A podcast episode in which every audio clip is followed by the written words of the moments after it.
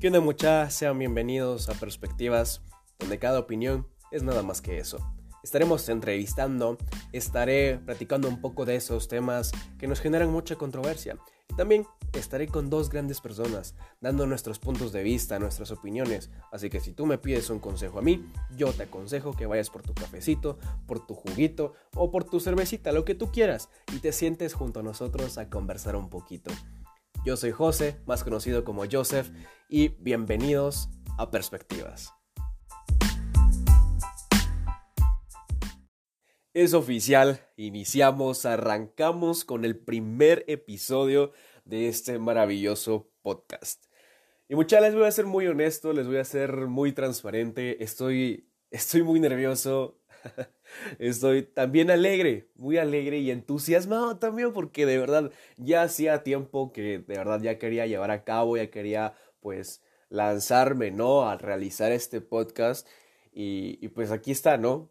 ya estamos en el primer episodio, ya estás escuchando el primer episodio y la verdad estoy entusiasmado mucha porque ya tengo muchos, muchos temas de qué hablar, tengo muchos episodios ya planeados y de verdad a mí me encantaría grabarlos todos de una, pero claro, todo tiene un proceso, todo tiene un tiempo, entonces ya los van a ir escuchando.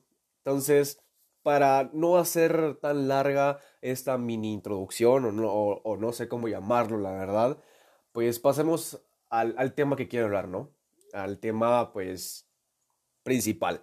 Y como pudieron ver, pues el tema es luces apagadas. Y la verdad no me sorprendería que algunos, o si tú tenías la duda de, de, de dónde nace luces apagadas, pues déjame contarte. Luces apagadas nace de, pues, de, de, una idea, de un pensamiento mío, de una filosofada, una, una burrada, como quieras llamarlo, mía. Y es que las luces apagadas eh, yo lo relaciono mucho pues con, con, un escenario, porque para mí la vida es como un escenario, ¿no? Tú pues evidentemente eres el actriz, la, el actor principal, la estrella, el, el estelar, ¿no? Eres como Tom Holland o Scarlett Johansson ahí arriba de ese, de ese escenario, ¿no?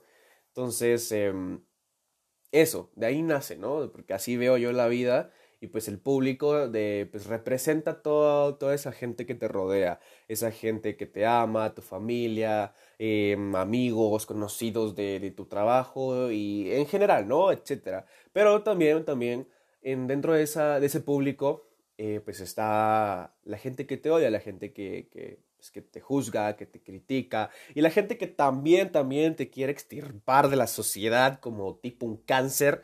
Entonces, también está esa gente ahí.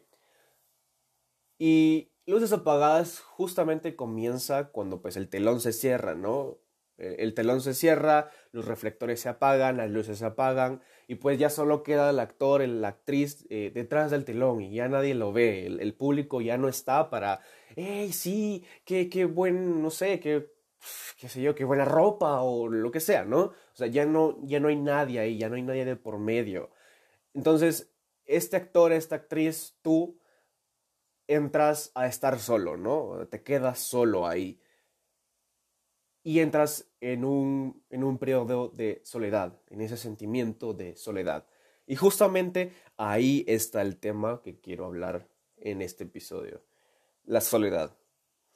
Y de una vez te, quiero decir que este episodio no, no va a durar como una hora o una hora y media. Claro, episodios eh, pues otros episodios sí van a durar una hora, hora y media, pero este no, pues este solo es el primero, entonces la verdad no, no pienso extenderme mucho, pero ese es el tema, la soledad.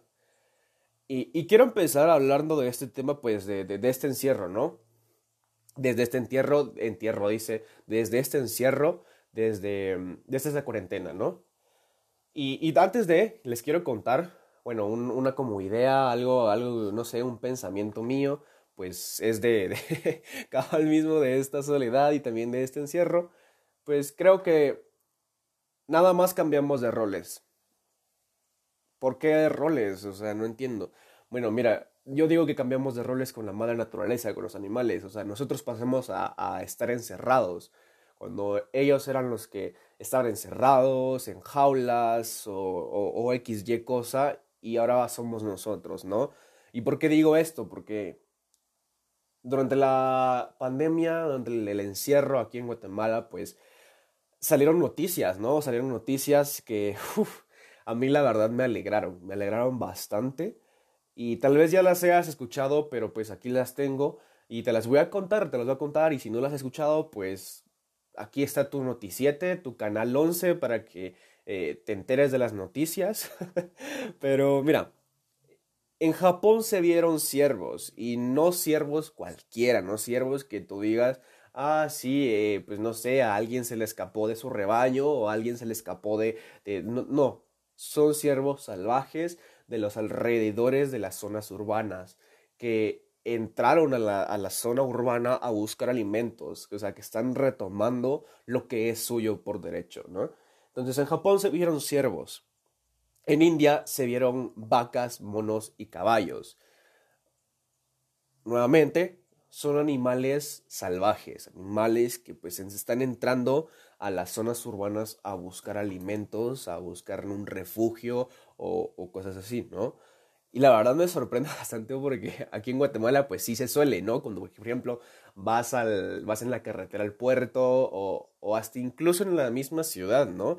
en la misma, qué sé yo, zona 16 o zona 15 o zona 1, pues se ve gente pues ahí pastoreando, ¿no? Ahí con, con, con cabras o con vacas o, qué sé yo, ¿no? O sea, sí se ve, pero no son como salvajes, ¿no? De los alrededores, que qué sé yo, mm, que monos, por ejemplo, en India se vieron monos, aquí cuando vamos a ver monos columpiándose en los árboles, o sea, jamás, ¿no? jamás. Caballos, pues caballos salvajes lo dudo también. Entonces, para no, no alargarme, voy a seguir. En Israel se vieron jabalíes. En el Reino Unido se vieron cabras. Y ojo a este país, mucha. Este país, la verdad, no sé, me, me alegró bastante. Y fue Venecia. En Venecia sus aguas se pasaron de ser aguas chucas, aguas negras, aguas donde ni los peces se miraban, o sea, donde ni los patos ya ni nadaban, pasaron a ser aguas cristalinas. Y eso la verdad me gusta bastante, me alegró el corazón. Y no sé, me, gustó cuando escuché la, la, noticia, cuando la vi. Pero no solo eso, no solo eso ocurrió en, en Venecia, sino que también su fauna regresó. Y eso también, no sé, a mí me impresionó, me, me explotó la cabeza porque... Mm, ah, y ojo, en Chile también, en Chile se me olvidaba, en Chile se vio un puma, un puma de aproximadamente un año, o sea, un puma salvaje y joven. La verdad, eso también es, es bien chilero, un puma, mucha, un puma de un año, o sea, joven, buscando alimento, buscando un, refugio, ¿no? Y la verdad, pues, a esto es lo que me refiero que cambiamos de, pues de, de roles, ¿no? De lugares. Porque lo, lo, único que a mí me hizo, al menos a mí, no sé, no sé a vos si pensás lo mismo, pero a mí sí me hizo darme cuenta que el virus, el, el real virus que está matando, somos nosotros, la humanidad. Somos nosotros, el ser humano. Estamos matando y, y con estas noticias solo me doy cuenta que pues, la madre naturaleza está tomando, está reclamando lo que es suyo por derecho. Y la verdad me encantaría así como que como que Guatemala se convirtiera en una escena posapocalíptica, ¿no? Donde de esas de esas películas, ¿no? Donde toda la ciudad está llena de, árboles, donde las ciudades, donde los edificios, perdón, ya están como que todos feos porque la, hierba como que empieza a crecer dentro de ella, dentro de los edificios, los carros también ya, ya no se pueden mover porque igual, ¿verdad? La hierba los está como que comiendo, o sea, a mí la verdad me encantaría bastante ver una escena así en Guatemala, no sé ustedes, pero a mí la verdad me encantaría. Y pues todos los animales ahí en la ciudad, viviendo entre los edificios, o sea, eso a mí la verdad, no sé, lo, quiero ver algún día, espero. no, pero nada más esta era mi idea, ¿no? Que cambiamos roles y pues es esa, ese mismo encierro que tenían los, los, los animales, ahora lo tenemos nosotros, ¿no? Esa soledad que sentían ellos estando encerrados, estando aislados de, la, de, de sus tierras, pues, que ahora ya no son sus tierras, ahora son edificios, ahora, ahora es cemento, concreto, ¿no? ya no son más sus tierras, pero esa soledad que, que ellos sentían o sienten, pues ahora la sentimos nosotros, ¿no? Por este, este encierro, porque nos, están, nos obligaron, básicamente el virus nos obligó a encerrarnos, a, a dejar todo de un lado y, y a encerrarnos, ¿no? Entonces, la soledad. Me es interesante tocar este tema porque para muchos la soledad les aterra, para muchos, bueno, la, para la, mayoría, de hecho, creo que la sociedad está construida para evitar eh, a toda costa la soledad. Si se dan cuenta, ¿no? La verdad, yo un día me lo cuestioné. Em, yo era de esos que también me aterraba estar solo, le aterraba, no sé, no le gustaba estar consigo mismo, pero luego lo cuestioné y dije, ¿por qué? ¿Por qué me debe dar miedo? Y justamente yo me atreví, me lancé a este gran viaje, a, un viaje de soledad, a un viaje de, estar solo conmigo mismo, ¿no? Y ahí mismo me di cuenta que la gente sí, tiene mucho miedo, tiene mucho em, pánico a estar solos, a estar ellos con ellos mismos, ¿no? Eh, les aterra. Entonces, por eso digo que la, la sociedad es como que está construida para evitar a toda costa la soledad. Entonces, para, para, pero antes, o sea, yo quiero decirles que hay diferentes pues, tipos de soledad. Y pues, si te identificas con alguno de estos, pues, allá tú. si te identificas con uno, quiero que reflexiones y que digas, ok, tengo que mejorar esto, porque yo no te vengo a decir que la soledad, ay, sí, evítala, ay, la soledad de, eh, sí es algo malo, no, no, no, no. Claro que no. Entonces, la primera soledad es la soledad estándar. Ojo, no soy psicólogo, no soy nada, no soy con doctorados en, qué sé yo, psicología clínica o psicología social como para, para venirte a decir esto, pero si hay alguien que estudia psicología y pues ve que estoy bien o que estoy mal, pues me corrige y listo, ¿no? Pero yo creo que hay cuatro, ¿no? Y la primera es la soledad estándar. Esta soledad pues es la que todos sentimos, la que todos en algún momento la pasamos, yo la pasé y, y hay, un, hay un escritor, hay una persona que, que dijo, bueno, dio, una frase acerca de esta soledad estándar y la verdad creo que necesito mencionarla. Y es Herman Hesse. Herman Hesse, pues eh, un, gran, un gran autor, la verdad es un gran autor, uno de mis favoritos. Em, dijo, no hay peor soledad que sentirse solo estando acompañados.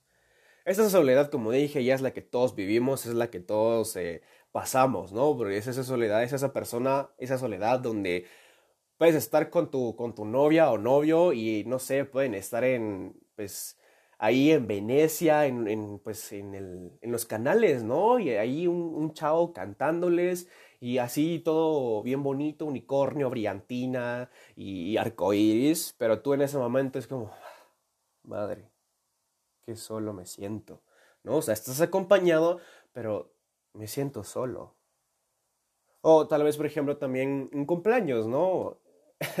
Esto me da bastante risa porque una vez lo viví, cuando pues eh, tenía como 10 años o 11. Eh, era un cumpleaños y, y todos mis amigos estaban ahí aplaudiéndome, familia, bueno, no, familia no, pero eran más amigos ahí, familia y todo, aplaudiéndome, cantándome. Y yo así en ese momento como de, ¿y esta gente de dónde salió? O sea, ¿quiénes son ellos? ¿Me entendés? ¿Quiénes son? Que solo me siento, me, me siento solo. O sea, aún estando acompañado me sentía solo. Entonces, esta es la soledad estándar, ¿no? Y si tú estás pasando por esta soledad, pues amigo, amiga, debes trabajar debes trabajar. La segunda soledad, pues, es la soledad reactiva. Eh, pues esa soledad em, es la que me hace más... Es como que la con la que más me siento identificado, la verdad. Eh, igual hay una frase que dijo eh, Charles Schulz, es el creador de, de Snoopy, para los que no sabían, y dijo, amo la humanidad, pero no soporto a la gente. y es que esta soledad reactiva es esa persona que como no sabe socializar sin conflicto, entonces se aísla. Es como, me toca, ¿no? O sea, me aíslo, me, me, quedo solo porque no sé relacionarme, porque no sé socializar sin, sin antes generar un conflicto. Entonces odio, odio a la gente y, y, me quedo encerrado en mí mismo y ahí me quedo, ¿no? Sufriendo, eh, eh, odiando. Entonces, esa es, la, esa es la soledad reactiva. Hay otra soledad que es la soledad impuesta. La soledad impuesta, hay una frase que también eh, Albert Camus, que, que dice, el infierno es el infierno es no saber estar solo y no tener a nadie más con quien estar. Esta soledad es más o menos más para la gente que ya es mayor, a la gente que ya pues ya es de la tercera edad y pues que sus familiares o sus amigos pues se han ido muriendo, ¿no? Eh, se van y se van quedando solos. Y es impuesta porque es donde no saben estar consigo mismos no saben estar consigo mismos, entonces necesitan a alguien más. Necesitan tener a alguien más ahí que les haga compañía y a la final esto es tóxico y a la final es malísimo. Porque como no sabes estar contigo, necesitas, dependes de las demás personas. ¿Ya? Y la cuarta soledad, pues, es, es esta soledad elegida. Esta es la soledad a la cual yo quiero hablarles, a la cual yo, pues, quiero como desarrollar un poquito más ahorita que estemos hablando vos y yo. Y la soledad elegida también, em, hay una frase que la dijo Henry David Thoreau, em, jamás hallé compañera más sociable que la soledad. Eh, Henry es pues un autor eh, donde él mismo se fue a una cabaña, una cabaña aislada de todos, de todo. Em, pasó creo que meses ahí metido, cinco meses creo, si no estoy mal, la verdad, no me recuerdo cuando lo leí en su momento, pues era bien interesante. El libro, la verdad, le soy muy honesto, es, un poco... Ah, te deja un mal de... No, bueno, te deja esperando algo más. Pero en este, en este libro también, o sea, encontrás bastante, muy buenas frases y cada una de estas pues, es ella. Y, y justamente de esta soledad quiero hablar. Y se las voy a repetir. Jamás hallé compañera más sociable que la soledad. Ok, ya sabiendo esto, pues esta soledad elegida es, es algo que quiero que ustedes pues hablemos, ¿no? Que hablemos tú y yo. Como dije anteriormente, la soledad pues no es algo malo. Para mí, la soledad es una amiga a quien puedes visitar eh, qué sé yo, de vez en cuando, ¿no? Es como, hey, mira, vámonos a tomar un café, vámonos, qué sé yo, veámonos en mi cuarto, o, vámonos, o veámonos en, no sé, en la banca del parque. ¿Ya? La soledad, la verdad, entiendo por qué la hemos visto tan mal. O sea, la soledad creo que no creo, así lo hace ver la sociedad y así lo hace ver la mayor, la mayor parte de la gente, es la reencarnación de la soltería. O sea, le tienen tanto miedo por, a estar solos, porque, ay, no, güey, estoy soltero, no. Entonces, Tinder, vámonos a Tinder. ¿Por qué? Porque no sé estar solo, no sé estar conmigo mismo. Ahí, ahí es donde, o sea, es ese miedo, ¿no? Se genera un miedo, un pavor. Y desde ese mismo miedo se generaron estas frases que dicen, te vas a quedar solo. ¿Por qué tan solo? ¿Por qué no tenés pareja? ¿Por qué estás tan solo? O, esas frases donde ah, voy a morir solo con ocho gatos. Porque nadie me quiere, porque no tengo pareja. De ese mismo miedo nacen estas frases. Yo creo que yo varias veces la, la decía, esa de, ay, voy a morir solo con ocho gatos. Creo que todos la hemos dicho, ¿no? Pero desde ese mismo miedo nacen estas frases. Y la verdad es que en la soledad, déjenme decirles que es donde se crea todo. Tanto el amor propio como los las ideas, los sueños imposibles, donde se, donde se cuestiona en las soledades donde vos cuestionás, donde te cuestionás a ti mismo. Y es ahí donde se, se inicia la expansión. La expansión de ti, la expansión de tu ser, de tu espíritu. Y lo más importante que creo que, bueno, para mí es lo más importante, es el amor propio. Es ahí donde nace tu amor propio. En esta cuarentena, en este encierro, no me dejarán mentir. Yo la verdad soy muy observador y me he dado cuenta en diferentes personas físicas, que, o sea, que hablo con ellos y que pues, me vienen a ver o yo los voy a ver. Em, claro, como siempre, yo rompiendo reglas, ¿no? Dicen no salgas y yo saliendo. No, mentira, no, mentira. no, pero ahora que aquí en Guatemala pues se levantó, se, se, abrió el país, ¿no? Pues sí, nos hemos visto y la verdad me he dado cuenta tanto como en amistades, como en familiares, también como en redes sociales que el autoestima, el amor propio ha aumentado y eso para mí es algo bueno.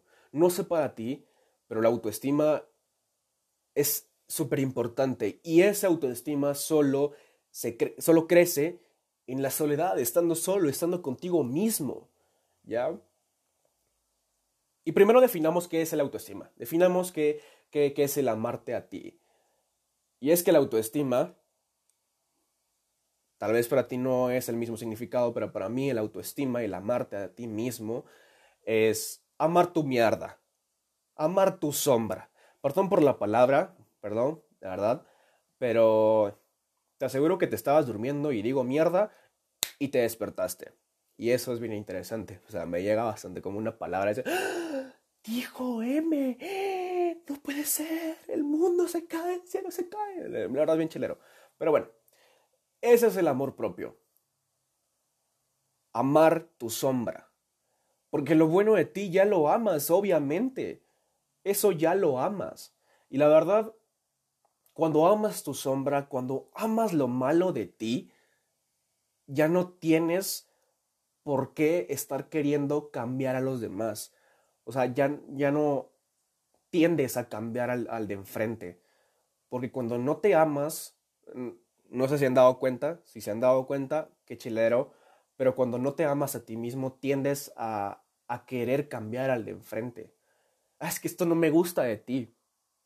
Pero cuando te amas, cuando aceptas que tienes una sombra, aceptas la, de, la del enfrente.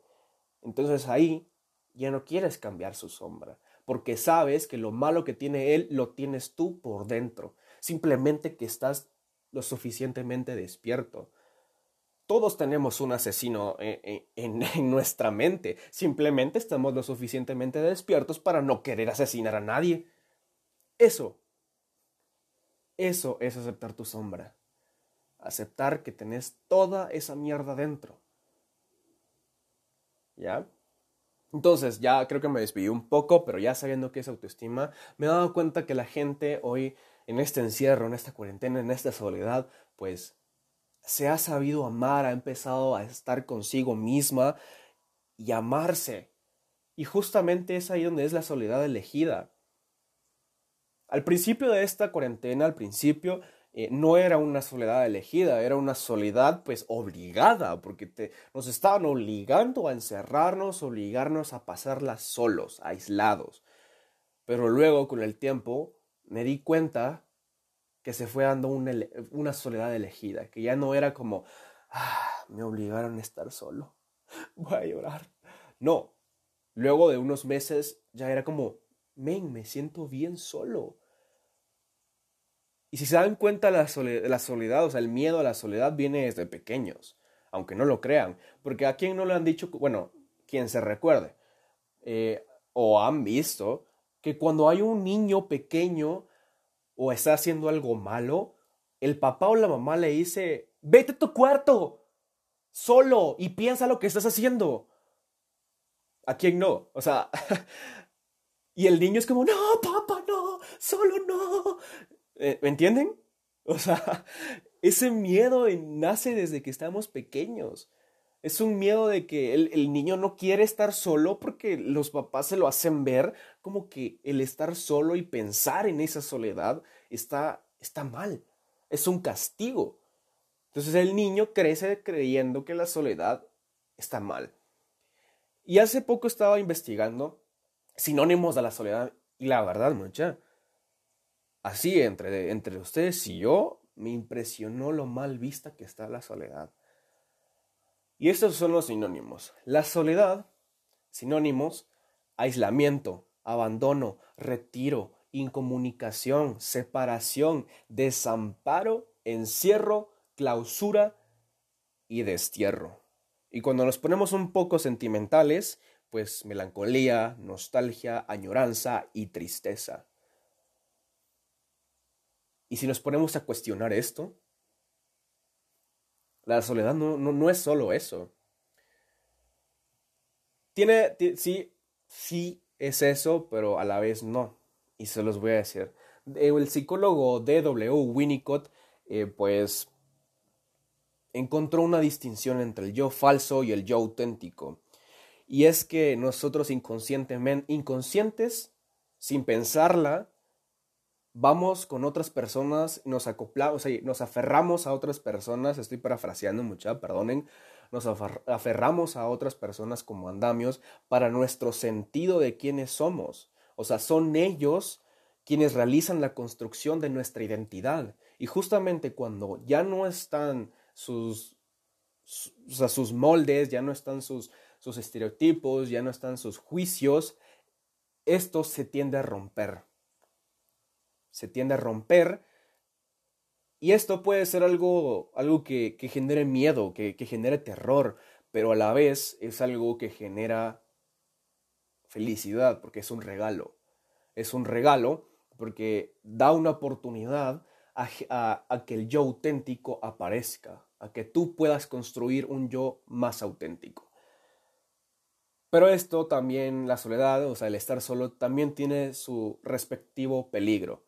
Y Nietzsche, Nietzsche lo dijo. Nietzsche, para los que no sepan, es un gran filósofo y la verdad me encanta. Lo he estado leyendo y Qué grandes libros, de verdad. Nietzsche lo que dijo es que todo lo que uno atrae a la soledad crece en ella, incluso la bestia interior. Esto puede implicar ansiedad, angustia, eh, tristeza, enojo, ira. Entonces el filósofo lo que viene y nos dice es de que la soledad no es recomendable para muchos. Y la verdad, si se han dado cuenta, ya dejando, pues ya dándoles este dato, estando solos somos, somos nosotros realmente. Estando solos podemos ser ese yo auténtico.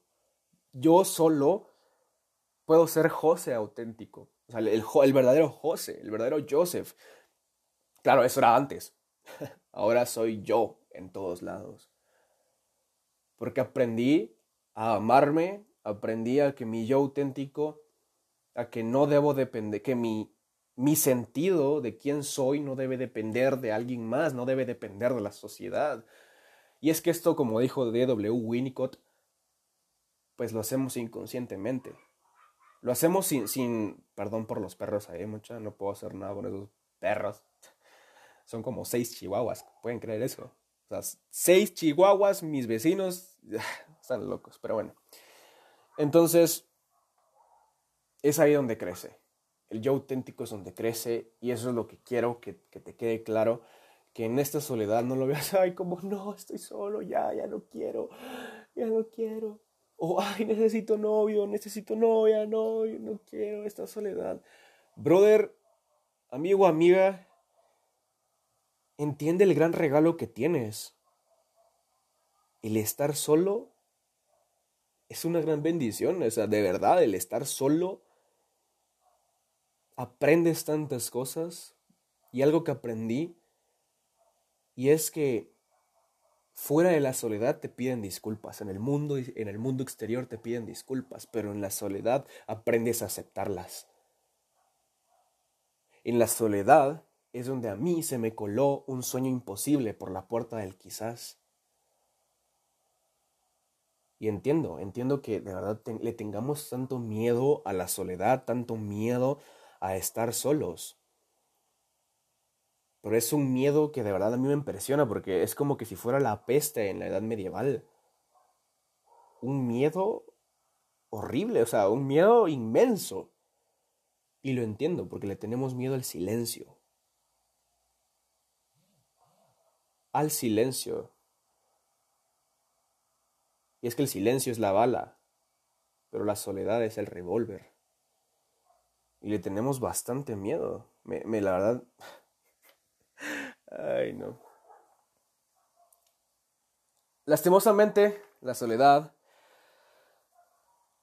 nos, nos enseña muchas cosas y nos enseña a acompañar. No, perdón. Nos, enseña, nos enseñan a vivir solos, nos enseña a vivir solos porque nuestros padres nos enseñaron a acompañar, pero no a vivir en soledad. Y la soledad, eso es lo que nos enseña, a vivir estando solos, a vivir, a, vivir con nosotros mismos.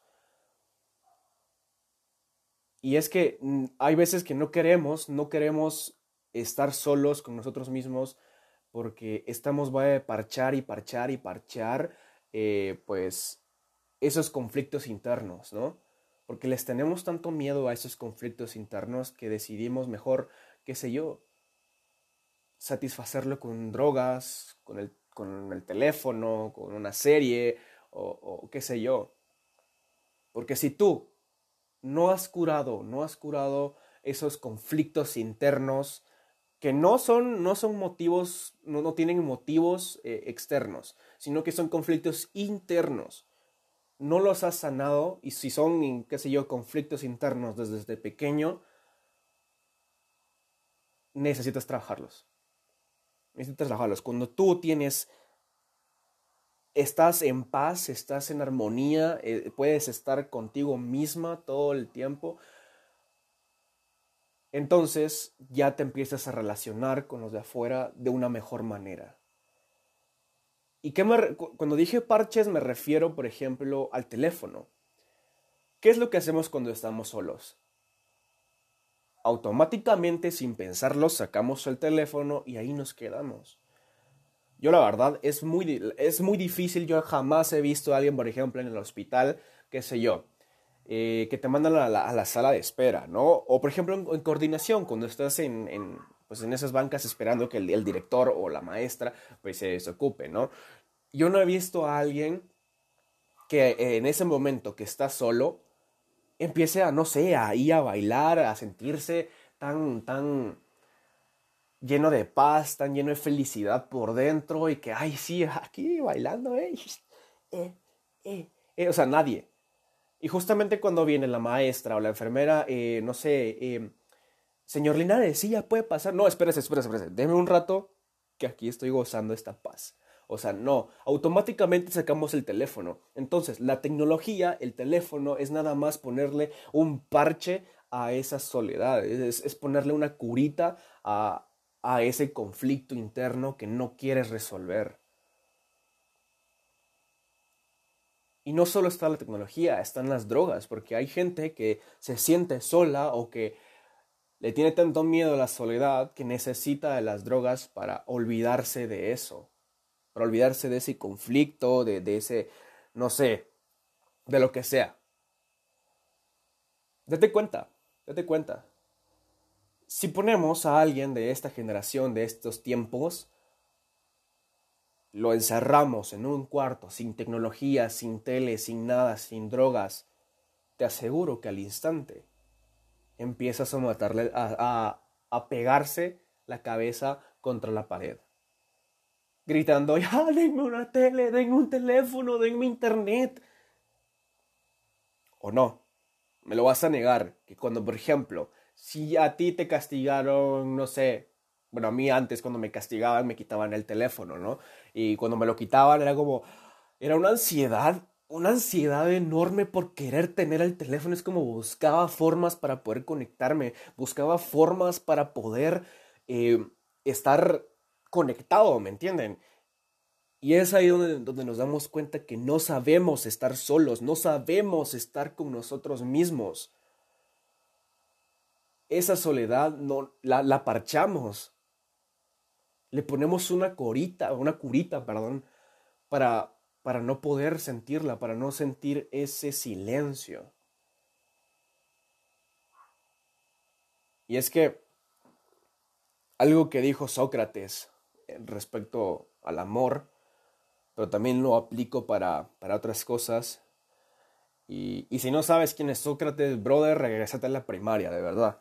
Eh, Sócrates dijo, hasta que no, hasta que no te encuentres como, como estando solo, cómodo, o sea, hasta que no te encuentres Estoy parafraseando, perdón muchachos si me trago. Hasta que no te encuentres cómodo estando solo, nunca sabrás si estás eligiendo a alguien por amor o solamente por soledad.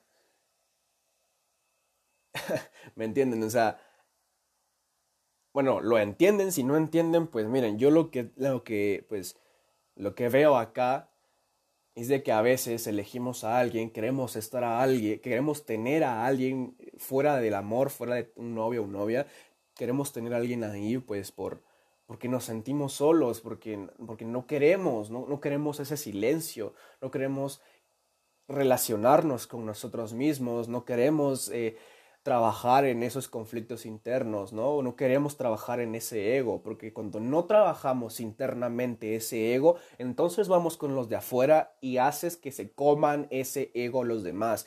Entonces es un choque de egos, porque todos estamos así, la mayoría está así. No acepto mi ego, no trabajo mi ego, entonces voy con el de enfrente y que él mismo se lo trague, que él mismo se lo coma. Y como él mismo también eh, está con lo mismo, yo me como y el ego de los demás. es, una pelea, es un conflicto, es un ciclo vicioso diario, ¿no? Y, y, ahí voy, que no, no, no nos sentimos cómodos estando solos, estando en soledad, cuando no debe ser así. Cuando te sientas cómodo, como lo dijo Sócrates, en la soledad, vas a elegir a alguien pues por amor, porque de verdad te, amas tanto a ti mismo y encontrás a una persona que también se ama a, ti, a sí misma, así lo suficiente que tú, entonces van a estar juntos. O sea, ley de la atracción. Cuando tú, cuando tú estás bien internamente, te vas a rodear de gente que también está bien internamente que ha aceptado su, su sombra, que trabaja con su ego. Yo no te digo que tenga el, que, que tenga el, pues, la mejor, el, el mejor ego o, o, lo mejor, la mejor persona, no, también, también trabajo constantemente, diariamente con, con, con mi yo, con mi yo auténtico. Pero cuando estás así de completo, atraes más y toda esa gente que no está completa se irá alejando. Pero también esa gente te estará viendo como, ¿y este brother qué? ¿Cómo, es que se ama a sí mismo? Eso, eso no puede ser así porque, no me dejarás mentir, la sociedad te lo ha hecho ver así, que, que no, o sea, no puedes amarte, no puedes estar contigo mismo, no puedes arreglar esos conflictos porque está mal, socialmente está mal. Entonces la gente es como, ¿qué? Se ama a sí mismo.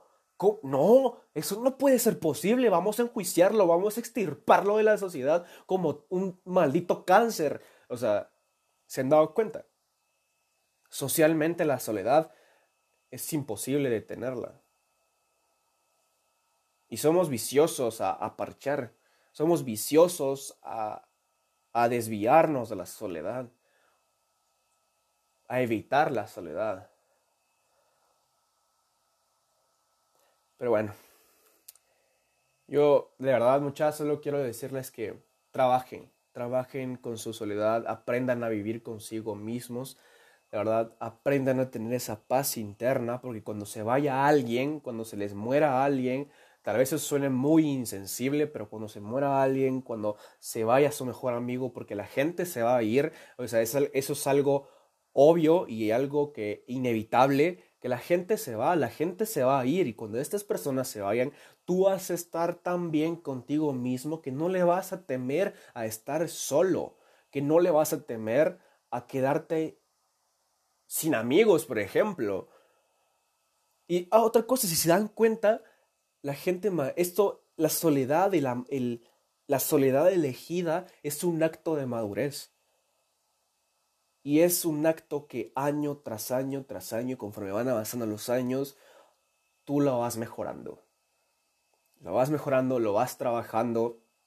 ¿Por qué? Porque si se dan cuenta la gente mayor, bueno, yo, yo la verdad me relaciono con, con gente mayor y me he dado cuenta que se aman, aman estar solos, se aman tanto a sí mismos, aman convivir estando ellos solos consigo mismos que las pocas amistades que tienen las aman, añoran, no las necesitan, claro, porque tienen suficiente con ellos mismos, pero cuando estas amistades comparten con estas personas, con él o ella, aprovechan ese momento como nunca, lo añoran, los aman, y son pocas amistades, o sea, no es cantidad, sino calidad.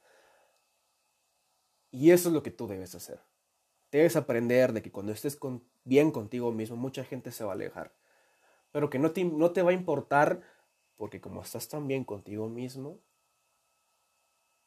no necesitas a nadie, no dependes de alguien más. ¿Ya? Y vas a traer gente que también se ama a sí mismo, gente que también ama su soledad. Este es el mensaje, justamente ese es el mensaje de todo este episodio. Ama tu bendita soledad, ámala, ámala y no, no, no la pierdas, porque el perder la soledad es perder la oportunidad de disfrutarse, es perder la oportunidad de poder trabajar en ti, de poder mejorar, de poder cuestionarte, de poder ponerte a pensar, porque es ahí mismo donde nace el pensamiento, ¿ya? Y es que también, por último, les voy a dejar un ejemplo. Sócrates. Sócrates, eh, honestamente, muchas les debo ahí, que no me recuerdo en qué libro lo leí, pero Sócrates podía pasar días, horas, meses estando solo, simplemente con tal de no perder ese pensamiento. Búsquenlo, búsquenlo. No quiero, con todo lo que les estoy diciendo, no quiero que se queden, ah, es que lo dijo yo, eso entonces es real. No, búsquenlo. Y también esto de la soledad, no se lo crean, quiero que ustedes lo practiquen con, y quiero que lo realicen pues con su propia experiencia, ¿no? Que experimenten, que se aíslen, Quédate solo un momento y trabaja en ti. Porque justamente en esa soledad es donde, donde nacen las preguntas de cómo, quién soy, por qué lo hago, qué quiero, dónde, cuándo, por qué. Ahí es donde nacen esas preguntas. Y es ahí donde también te empiezas a amar y a aceptar, aceptarte tal cual eres y aceptar vivir contigo mismo. Entonces, perdón, Sócrates sabía vivir solo. Me, recuerdo que hay una parte en este libro que pues iba caminando, no me recuerdo con, con, quién exactamente, la verdad son nombres muy complicadas, ahí sí les quedo mal mucha, perdónenme, eh, pero él dice que Sócrates empezó a alejarse porque empezó a tener un pensamiento, empezó a alejarse de él y esta persona lo volvió a ver como, como que, brother, ¿qué pedo? O sea, ¿por, ¿por qué te alejas? Y simplemente le dijo que, que, se alejara, que estaba en un pensamiento.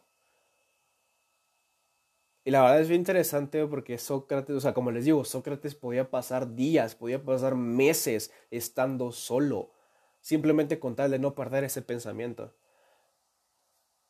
Y eso, y tal vez yo no te digo a ti como, ay, tienes que pasar días, meses, años estando solo. No, simplemente te digo que cuando tengas la oportunidad de disfrutarte, disfrutarte esa soledad, hazlo, pero fuera del teléfono, fuera de las drogas, fuera de, no sé, em, eh, de la serie, de, de, de, qué sé yo, de tu serie favorita. No, disfrútate, deja todo eso a un lado, deja la música a un lado, o, o no sé si quieres llevar un libro, o tal vez sí música, si tú quieres, llévatela, pero quédate solo y cuestiona, piensa, empieza a trabajar en ti, ese es el mensaje. Ama tu soledad. Tienes que amarla, no odiarla, porque la soledad, bueno, perdón, la sociedad nos, nos, nos impone ese pensamiento, que, que la soledad no, no, no, debe ser parte nuestra.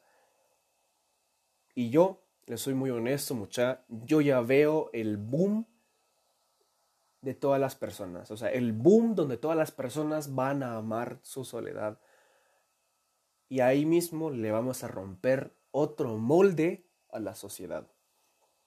Yo ya veo ese boom, yo ya veo donde todas las personas estén y este boom lo veo muy cercano ya.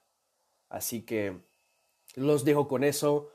Espero les, les haya gustado mucho, de verdad, espero. Eh, ese, ese era el mensaje que yo quiero que amen su soledad, disfrútense, disfruten, trabajen en sus problemas internos eh, y tampoco le echen la culpa que, que todo es externo, ¿no? Que el culpable es alguien externo, algo o alguien externo. No, tu problema interno es tuyo y de nadie más. Tú debes trabajarlo. Así que ama tu soledad.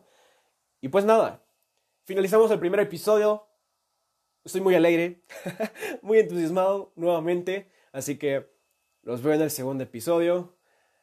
Así que suscríbanse, la campanita, nada, mentira, no, no, no. Chao, mucha.